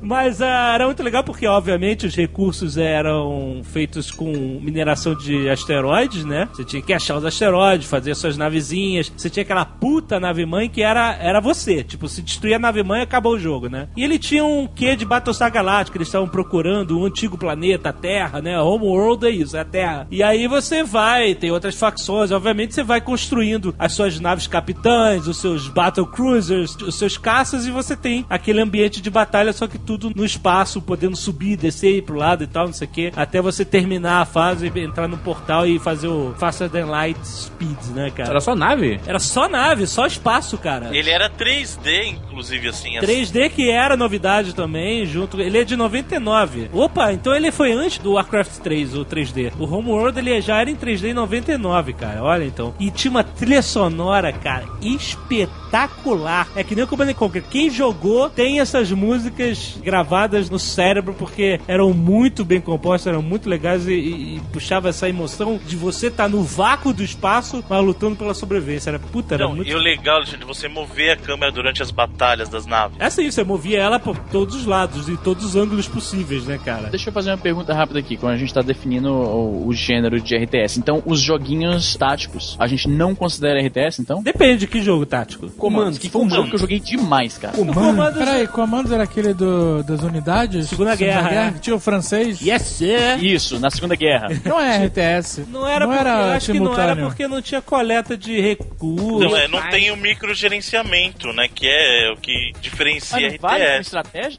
É um RTT, como chamam, né? Como é que é? É o Tactic, né? Agora não é Strategy, né? Não, mas olha só, esse jogo tinha um defeito, cara. Você simplesmente você chegava assim, você botava o teu cara numa esquina, dava um tiro pra chamar os nazistas, e aí vinha todo mundo. Quando ele aparecia na esquina, você fuzilava. E aí ficava uma montanha de corpos gigantescos, cara. Exatamente, o cara chegava. Não era tão alarme, alarme. Alarme, alarme.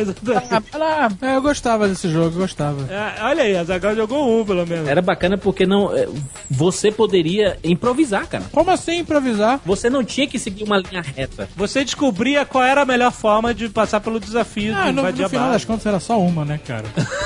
Você tinha que descobrir, na verdade, qual era a forma que o jogo queria que você fizesse. Não, não, não, pior que não, cara. Tinha várias formas diferentes Você nesse tinha jogo. na- várias especialmente nas fases mais na frente. Nas primeiras não, era meio que A, B e C. Vai daqui pra cá e pra lá. Mas lá pra frente tinha uma diferença grande nas maneiras como, você resolvia as fases. É como dizer que o futebol é um jogo linear, é só porque você tem que chegar no gol, sabe? Não é assim. Não, mas peraí, é diferente. Por exemplo, o problema do jogo tático é como eles removem essa questão de gerenciamento de recurso, ele fica muito mais pra resolver na base da força. Se você sabe usar melhor suas unidades simplesmente, do que você planejar como você vai construir, como você vai fazer os seus ataques. Tinha um soldado lá da resistência francesa, né? Que ele falava yes, yeah. É e aí, escroto. e eu acho que, eu não sei se era o mesmo cara ou se tinha um outro que tava preso francês, você mandava ele se mover e ele falava assim, this is impossible. não me esqueço até hoje, cara. Isso era a parte que eu não gostava do jogo. O quê? A parte inverossímil. O quê? O francês? Porque o francês não estaria rendido, entendeu, né? Com a bandeira branca. Primeira missão que você manda ele pra perto dos alemães, ele levanta a bandeira, contraria sua ordem e se entrega.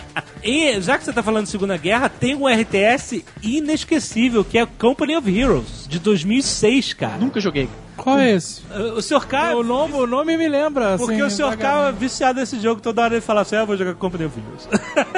eu vou parar com essa merda e vou pra casa jogar Company of Heroes. Jogo badalado da época, esse Company Hero. Badaladíssimo, que você começava no dia D, lá, igual o só do Ryan, na praia, invadindo. Ah, eu sei qual é esse jogo. É E aí você mexia os bonequinhos, aí você tinha os engenheiros. Os engenheiros você mandava pra explodir bunker. Você tinha o cara da metralhadora montada, né? Que era um grupo de dois caras, né? Então você, você podia fazer assim: você tem só a galera de rifles. E aí você começa a invadir a- o território, aí você mata um esquadrão alemão. O esquadrão alemão tinha uma, sei lá, uma ponto .88 montada lá. E aí você pega dois caras seus e transforma eles numa unidade de .88. Eles roubam a, a arma dos alemães e ele passa a ser uma nova unidade, né? Suas unidades se transformam de acordo com... Achou uma bazuca no chão, o teu cara larga a metralhadora e usa a bazuca, entendeu? Pra destruir tanque e, e destruir jeep, essas porra. Era um puta jogo Segunda Guerra. Ele tinha o micromanagement de você... Tinha? Tinha. Você capturava certos pontos que te davam tanto de recurso, de gasolina, de combustível por minuto. Interessante, eu tava achando que era uma parada mais tática. Não, não, não. Você realmente tinha que capturar os pontos para obter recursos, munição, combustível, é, manpower, essas coisas, para você construir bases, construir tanque, chamar reforços. De... Cara, era bem legal e com todo esse cenário de Segunda Guerra e tal, com as batalhas mais conhecidas. Do caralho esse jogo. Vai lançar o Combat of Heroes 2 em 2013, tô maluco pra comprar. Muito bom. Peraí, o jogo é de 2006 e só agora tá saindo a continuação? Ah, não deve ter dado muito certo, né? Não, cara, foi puta jogo. Eu, eu não sei se o RTS nessa época andou cambaleando, entendeu? Mas. Você tem que convir que sete anos entre o primeiro jogo e o segundo da série é um período Ah, mas gigante, também- né? Pelo amor de Deus, isso. Nem todo jogo é Mario, não, mano. StarCraft, cara. É, StarCraft. Demorou pra Diabo, caralho. 10 anos. Foi um sucesso do caralho, o nego joga até hoje o StarCraft 1, campeonato na Coreia do Não, Sul. eu- até cacete. eu jogo ainda, mas. E, e o StarCraft 2 demorou 12 anos, sei lá, pra lançar. O Diablo 3 também. É porque por isso ele vê Pokémon e Mario saindo todo ano, aí ele acha que tem que sair todo ano. Falou, falou o fã de FIFA. Isso, mesmo, tem que sair todo ano mesmo.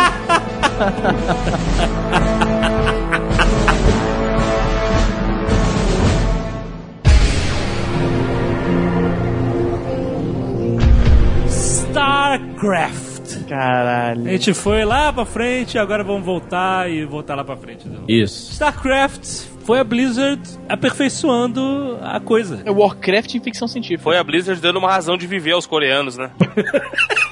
É esporte nacional, é religião, velho. Exatamente. O eSports é grande com o StarCraft, cara, muito grande. É demais, é assim, é, hoje é StarCraft no videogame e o hino Gangnam Style, né? Exato.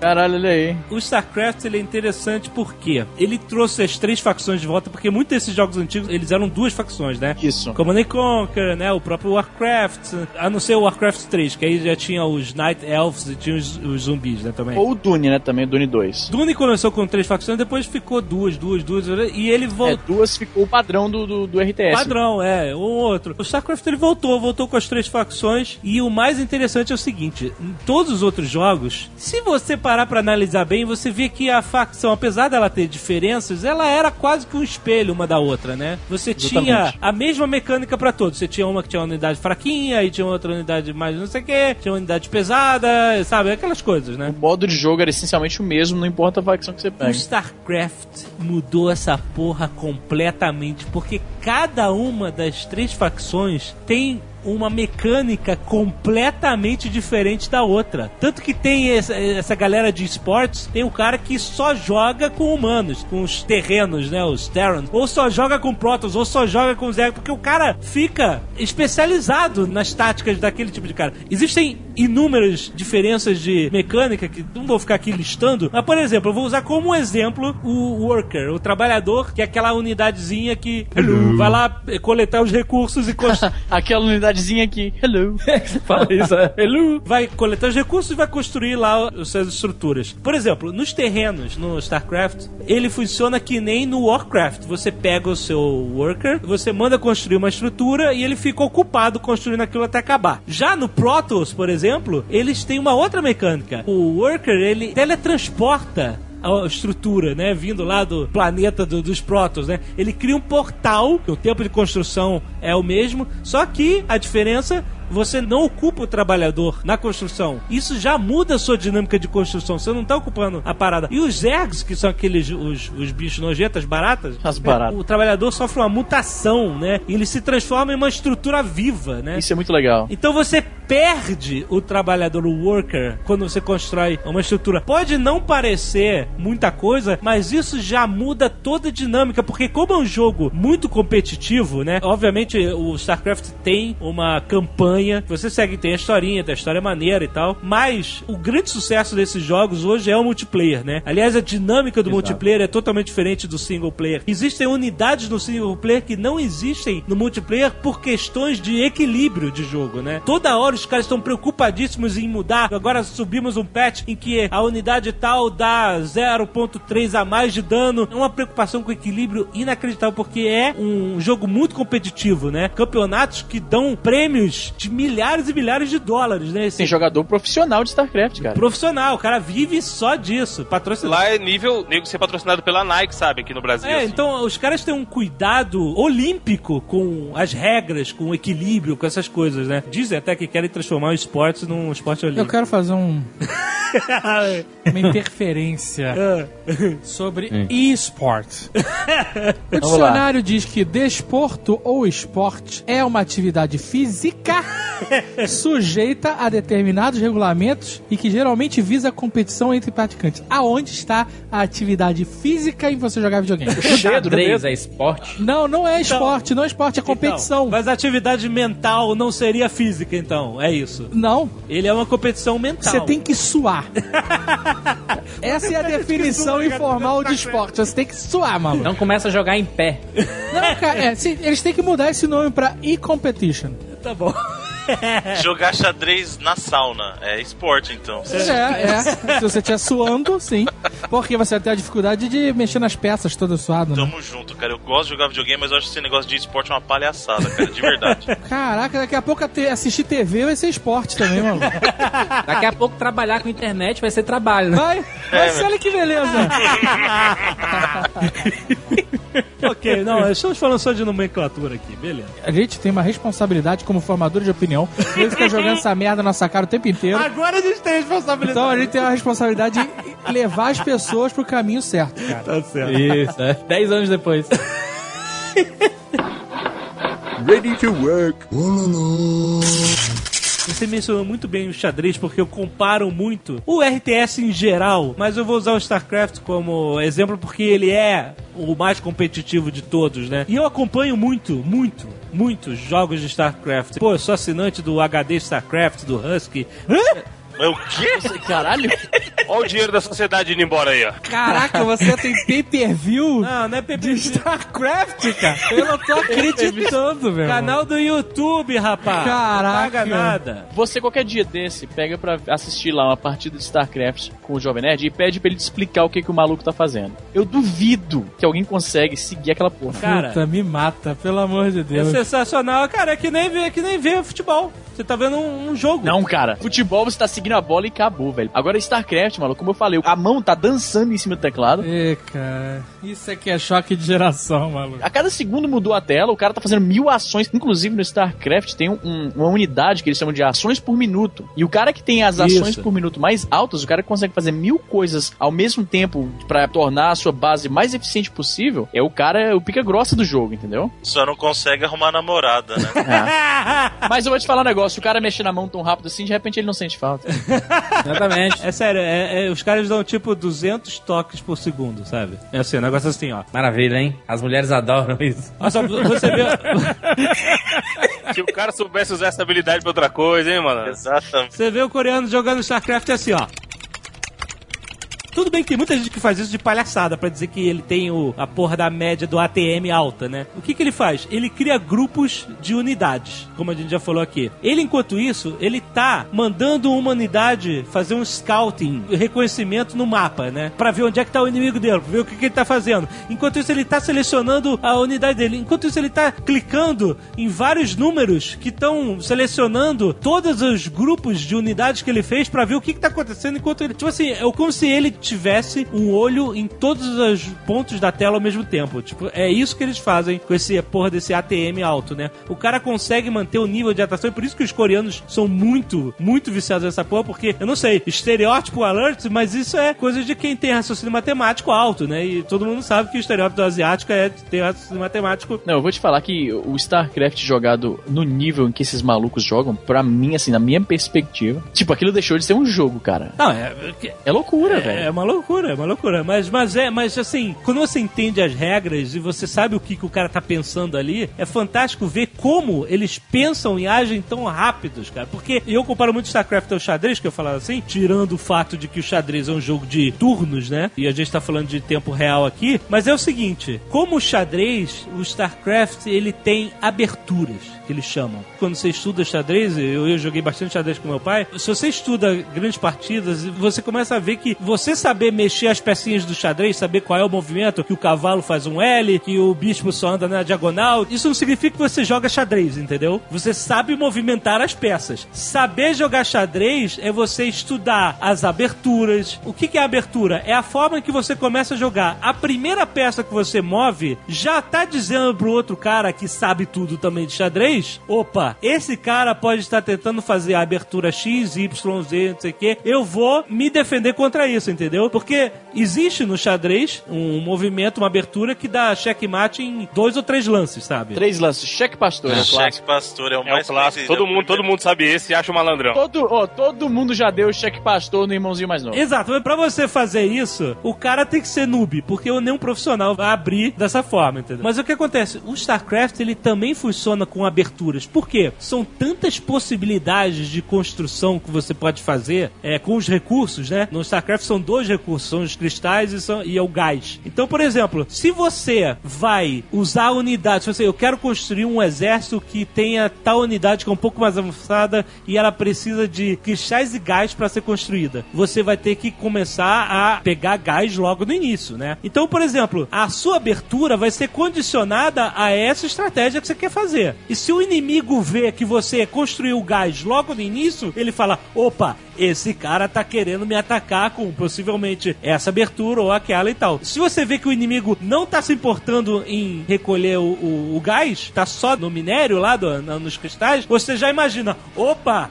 não, esse cara tá fazendo uma abertura mais simples e vai me atacar mais rápido, por exemplo, entendeu? E eu vou me preparar pra isso. E aí o que acontece? Não adianta você traçar a sua abertura de jogo e vai ser isso. Você ainda tem que se adaptar, porque quando você descobre o que o outro cara tá fazendo, você pode ver, e esse cara vai fazer naquele negócio do pedra, papel tesoura, né? Esse cara vai fazer uma estratégia que vai detonar essa minha estratégia. Então eu tenho que mudar a estratégia pra me adaptar a ele e que ele não veja o que eu estou fazendo, entendeu? Então, cara, é um jogo de raciocínio tão rápido, porque você tem que ter memorizado todas as possibilidades de jogo da sua raça e todas as possibilidades de jogo das outras raças que tem mecânicas completamente diferentes da sua, entendeu? Não adianta você só entender da sua raça que o outro cara vai fazer um negócio que você não faz ideia e vai te fuder, entendeu? Mas aí só jogando muito, né? Que você Muito, chega nesse nível, né, Muito, cara? muito, muito. E eu sou incapaz dessa porra. Eu sou liga de bronze até morrer, maluco. O StarCraft 2, ele repetiu isso também? Essa, essa tática toda? Ele praticamente não mudou nada do 1. Ele tem uma- alguma- algumas diferenças, alguns avanços, né? Não só nos gráficos, mas como de mecânica, mas ele é praticamente igual ao 1. É, né? tem a gênese da parada ali, né? Mas é o que eu falei assim, não tem como criticar isso, porque é como o xadrez, que é há centenas e centenas de anos, é o mesmo jogo. E aí continua interessante, entendeu? Pra quem tá jogando é demais, né, cara? Mas pra quem tá vendo, Jesus. Cara, não dá pra entender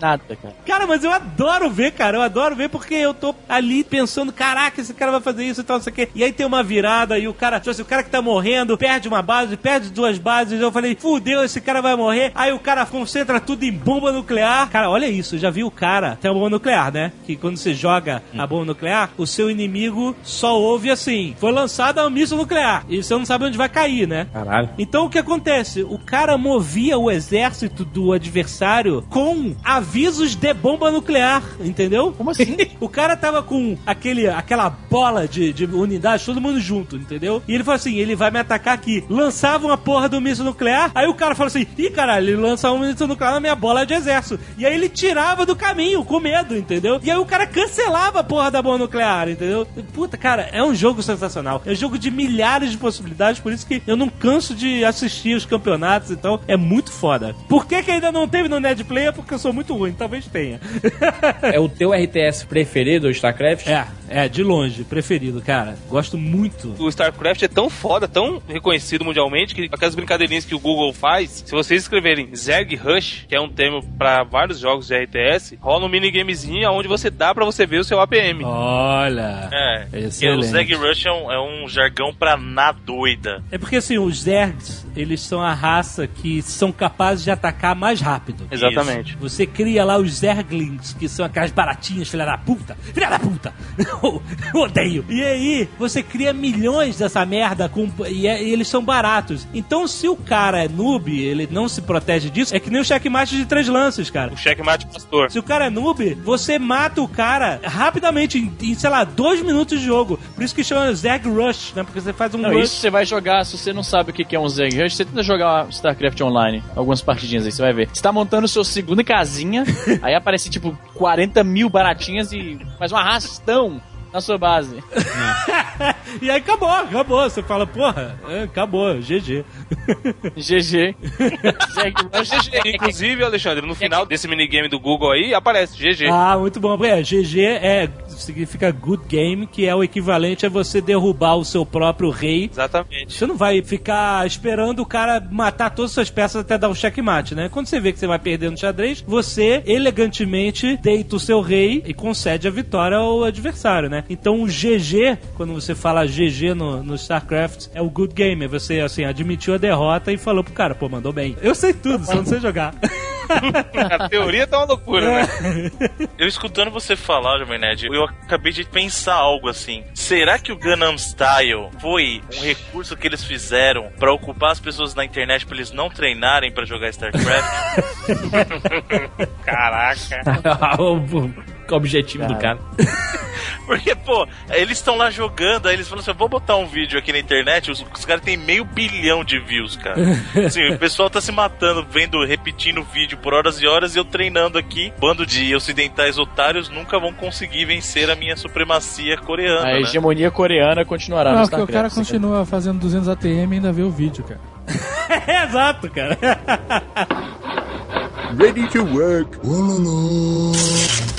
É um último comentário que a gente falou muito dos RTS para PC e RTS é um gênero que ele não vinga muito bem em console, né, cara? Assim, salvo algumas exceções, como por exemplo Halo Wars no, no Xbox 360, que é um jogo de RTS muito interessante e que ele funciona de certa maneira bem dentro das limitações de um controle, né, cara? Então é interessante você ver que tem gênero realmente que não vinga, salvo por um jogo ou outro. Mas é mouse, né, cara? É por causa do mouse. Te falar. Mas isso aconteceu com o FPS. Muita gente falou que nunca o FPS Exatamente, vai é. chegar nos consoles e não sei o que. E tá aí. O COD é, vende 100 milhões de unidades aí todo ano, cada versão, nos consoles também. Pois é, o FPS pegou. Pô, te falar que teve um RTS de console que até fez um bom sucesso. Eu joguei muito na casa de um amigo meu. O StarCraft pra Nintendo 64, cara. Olha só, sério. Ah, mas Ele- não ele é. funciona- Meu Deus do sucesso. ah, Ah, easy. Ah, eu joguei pra caramba, Porque o cara. Wiz jogou na casa do amigo dele e já acho que.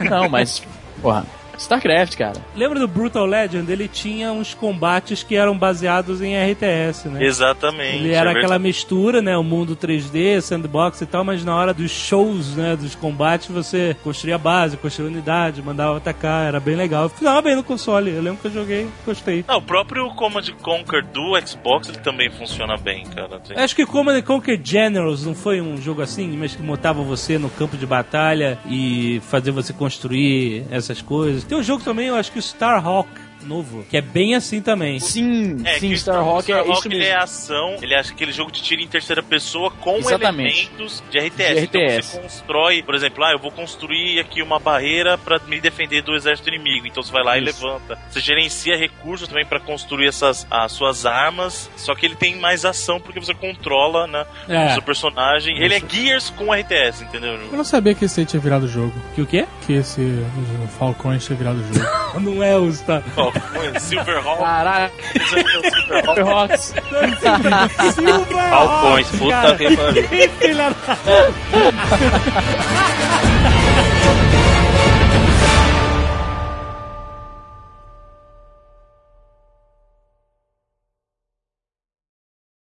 Este Nerdcast foi editado por Radiofobia, podcast e multimídia.